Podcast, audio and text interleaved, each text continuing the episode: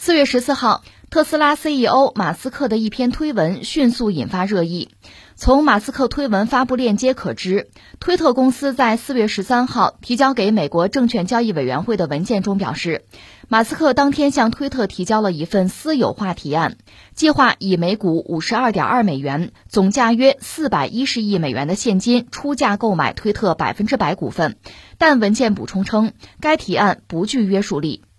马斯克在致推特董事会主席的公开信中写道：“我之所以投资推特，是因为我相信它有潜力成为全球言论自由的平台，而且我相信言论自由对于一个正常运作的民主国家来说是一项社会责任。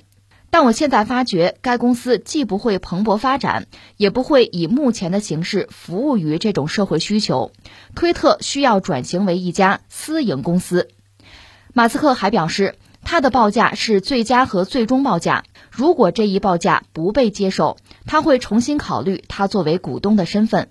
马斯克嘛，一直是世界关注的焦点哈。呃，最早叫什么硅谷钢铁侠，现在已经不是在硅谷了，在全世界，甚至在火星上也要折腾嘛。那这次他有一个提议，说这么着吧，我把推特买了吧。他本身有推特的股票，现在就是我把剩下的这个股票我都买了。呃，我这么着开个价，就把推特就私有化了，就我的了。呃，他有没有这个能力呢？应该有。他手头就他自己的身家两千六百亿吧美元啊，这亿万富豪嘛。所以他要说拿四百多亿啊买推特是能的，他有这个实力。当然，推特认为呢，一个我不愿意卖给你，你这个开价也不合理。马斯克这边说说我买，这不是这个经济上牟利的考虑，我主要是觉得这个推特啊言论不自由。我把它买下来，我让他言论自由。而那边的推特不愿意让马斯克收购，甚至准备所谓的“毒丸计划”，毒啊，有毒的毒，丸药丸的丸，就是你要非要吞掉我哈，我给你准备毒丸。说到底，抵制收购。双方呢正就此吧展开非常复杂和激烈的博弈吧。这个事儿怎么看？其实你要问我吧，我关注点并不在此。因为所谓兵不厌诈呀，兵行诡道啊，商场即战场嘛。所以马斯克现在说整个私有化，推特私有化，我把它买下来，你到底目的是什么？他说的是一套，他真正想达到的也许是其他的目的，也许是炒作、推高股价或者别的什么，这种可能性不能排除。当然，他口口声声说的是这推特啊，他不是有一些涉及到这个言论方面的安全方面一些条款，他让我觉得言论不自由了，我不高兴了。我把它买下来算了。其实之前他也嚷嚷着自己要搞一个社交平台，就是因为推特啊、Facebook 不自由，我自己搞一个自由的。其实类似的逻辑呢，你看美国那个前总统特朗普不也有吗？他不是被这个禁号封号了吗？一怒之下我也搞一个，当然他搞的那个坦率讲不行，很快就崩了啊。现在我也不知道 做的怎么样了啊。当然说，呃，这个事儿摆在这儿，大家各自有各自的玩法，各自有各自的逻辑。就有美国媒体就说：“哎呦，这个事儿对中国恐怕是一件好事儿。为什么？你看人家个逻辑很清晰，说你看马斯克在中国不生产那个特斯拉吗？就是说中国这个市场，甚至包括中国本身和马斯克的利益联系就很紧密，对吧？如果推特被马斯克拿下，肯定对中国有利。”就是不说中国的坏话，说中国的好话，因为他在中国有利益吗？哎，美国有媒体是这么分析的，不知道这个马斯克听了之后会不会怒，会不会骂娘啊？所以这个事情，索性让这个新闻再飞一会儿，我们慢慢看啊，看热闹就是了。我关注的是什么？是另外的问题，就是这次俄乌战争，我们知道啊，西方的媒体一方面对俄罗斯大加挞伐，这个可以理解；呃，对普京指手画脚，这个也是意料之中。关键是他们干脆就给。俄罗斯禁言了，俄罗斯那个 RT 电视台就是今日俄罗斯，包括他那个卫星社，甚至包括普京自己的私人的这个社交账号都被封掉了，就是让俄罗斯根本说不出话来。而像推特啊、Facebook 还可以加上那个 TikTok，TikTok 你要说起来这跟咱有点关系哈，但实际上它如果能够在西方运营，显然它得遵守西方的规则，或者说按照西方的口径行事，会出现这么一个局面。那么这些平台。可以叫做全球互联网的头部平台吧，他们实际上拥有几十亿的用户啊，就全球几十亿人在上面啊。你想，俄罗斯根本就被禁言了，这说起来是一个特别夸张、特别荒唐的事情。这几家我们姑且称之为也算媒体、算互联网平台嘛，他们很特殊啊，他们本身算是民间的、商业的，他们并不是国家级的官媒，但是他们居然能够让俄罗斯闭嘴。让整个世界听到的是俄罗斯之外的声音，甚至是专门敌对、就针对俄罗斯的声音。你想听俄罗斯的，你在这几个平台是听不到，而这几个平台又是全球用户最多的，你不觉得这是一个非常荒诞，但是又非常可怕的事情吗？我忽然就想起来。呃，一九九七年，一九九七年正好香港回归，就是那一年，呃，英国那个零零七系列拍了一部新片就是《明日帝国》。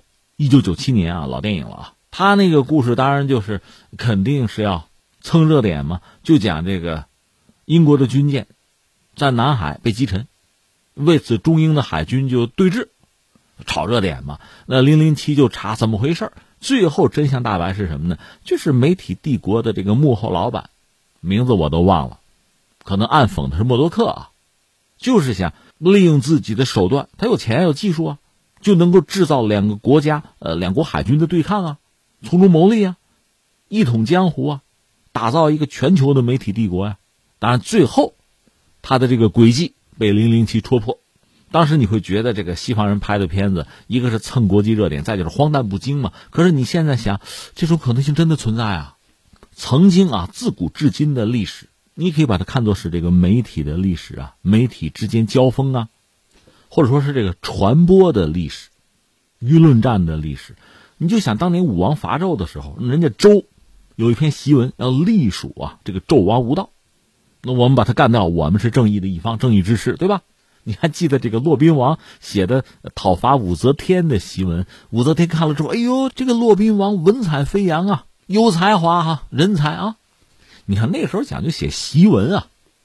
后来在一战的时候，英国有一个报业巨头就北岩勋爵封爵了嘛，他呢就受命搞一个叫科尔之家，就是办报纸嘛，纸媒啊，主要是面向德军的官兵，瓦解他们的士气。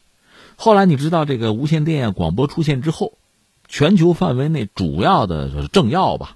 都是利用广播的高手，你比如罗斯福，美国那个总统搞炉边谈话。我还告诉你，那时候美国官方还真没有媒体，那几家广播公司都是私营的。罗斯福用私人的私营的媒体，对美国公众，就阐述他治国理政的这个策略。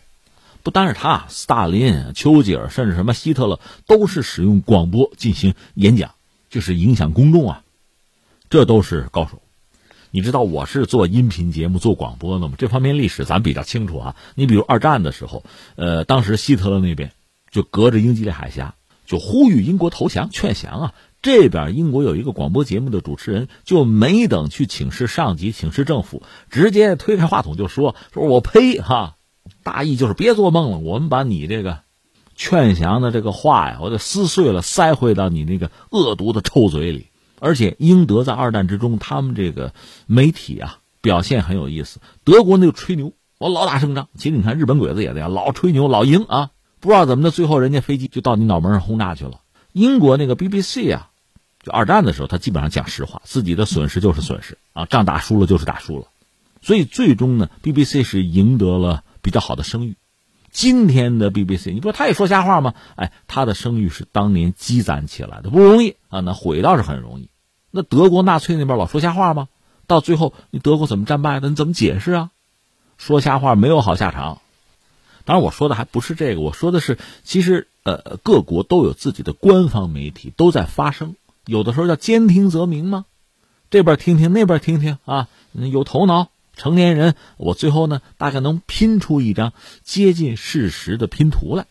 这是以往啊，但是我们要说现在形势发生很大的变化，你互联网时代。一个是我们作为网民啊，受众啊，其实已经分圈层了，不同层次的人都有自己的圈子。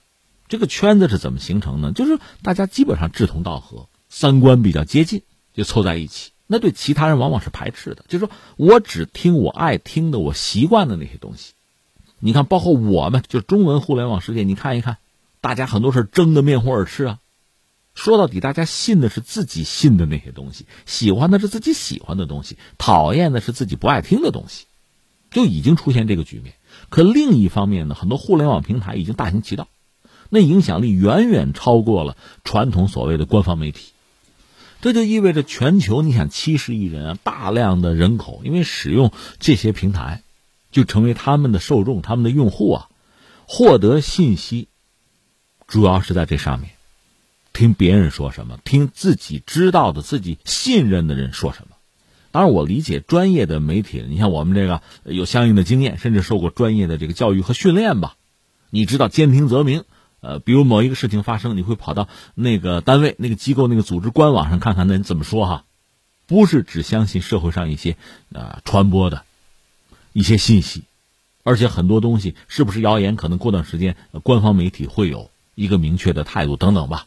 但大多数公众不是专业媒体人呀，也犯不着对这些事情这么上心，要去求证。反正一看知道了就过去了，可你知道的是什么，就说不清了。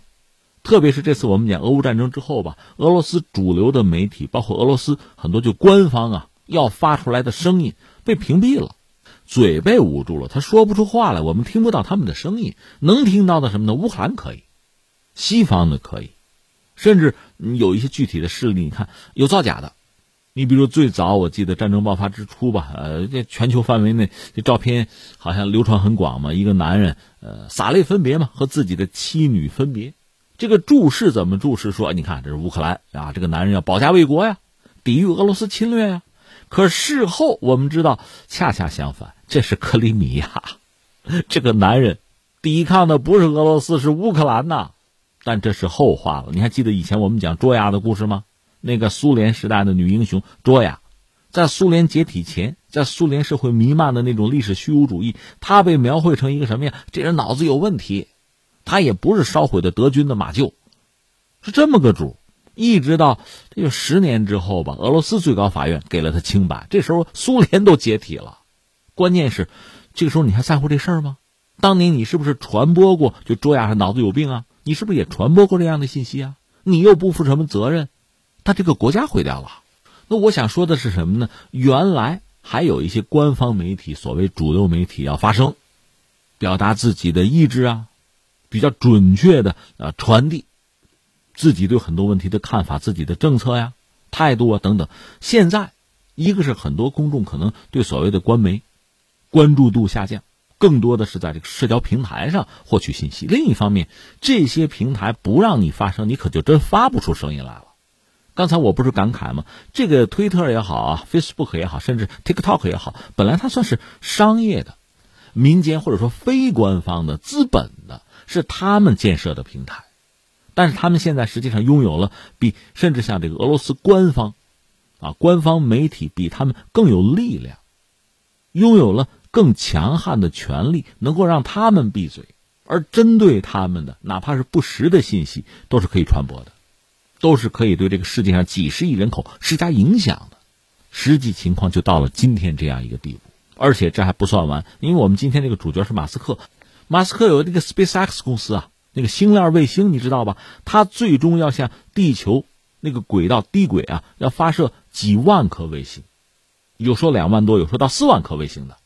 我们还不考虑它对其他国家的航天活动啊，对什么太空观测产生的影响。就这些卫星会带来什么样的后果？还说到这次俄乌战争，马斯克的卫星现在在天上大概一千四百六十九颗卫星吧，它每周还能制造四十五颗，不断在往上打。而且呢，对乌克兰可以提供服务，他只要开启相关服务，乌克兰就相关人能手里只要有终端就可以，就可以运用马斯克这个卫星。这意味着什么呢？那么俄乌战争爆发，如果我是说，如果俄罗斯在第一时间开战的第一时间就用导弹摧毁乌克兰所有的通信枢纽，不管军方的还是民间的，我全部摧毁啊，让你的电信彻底瘫痪。即使如此，有了星链卫星。他也不可能让乌克兰整个的通讯停滞，他做不到，除非你把马斯克这一千多颗卫星全打下来。当然，实际上我们也知道，俄罗斯并没有真正对乌克兰的电讯系统动手啊。我现在要说的是，如果马斯克愿意的话，他就能够向这个国家提供电信服务，就可以让俄罗斯无计可施。除非你把这一千多颗卫星全打下来，他就能做到这一步。所以你想，这个世界成了一个什么样的世界？马斯克不过是一个有两千六百亿美元这么一个这个私人资本家吧？如果他愿意，他可以做到这些事情。那是不是意味着很多国家得烧高香啊？希望他站在自己这一边呀？如果他成为自己对立面的话，天，那怎么办啊？所以现在的问题，呃，当然他很在意的是和推特嘛博弈嘛，要买推特，推特还不愿意卖，那是他们两家之间斗争的事情。而我觉得我们更关注的是什么呢？在今天这个时代，私人资本，甚至单个的富豪，这些互联网平台对整个世界的垄断、排他和控制，在信息领域啊，可以达到惊人的程度。这个问题是需要得到解决的，就是说，他们的权利不应该是无限的，必须得到制约。他们可以说给整个世界、给所有人带来了自由，前所未有的自由。但与此同时，这个自由是被他们约束和控制的。如果你认为就是所谓权利啊、自由啊、纪律啊、约束啊，这是由国家、由政府来控制的话，很多人也许觉得不自由哈，但这毕竟是一种传统吧，是一种常态吧，它能提供一定的稳定和秩序吧。那也意味着一种这个整个社会的最大公约数啊。但是翻回来，由私人来控制，你会觉得怎样？那会不会更可怕呢？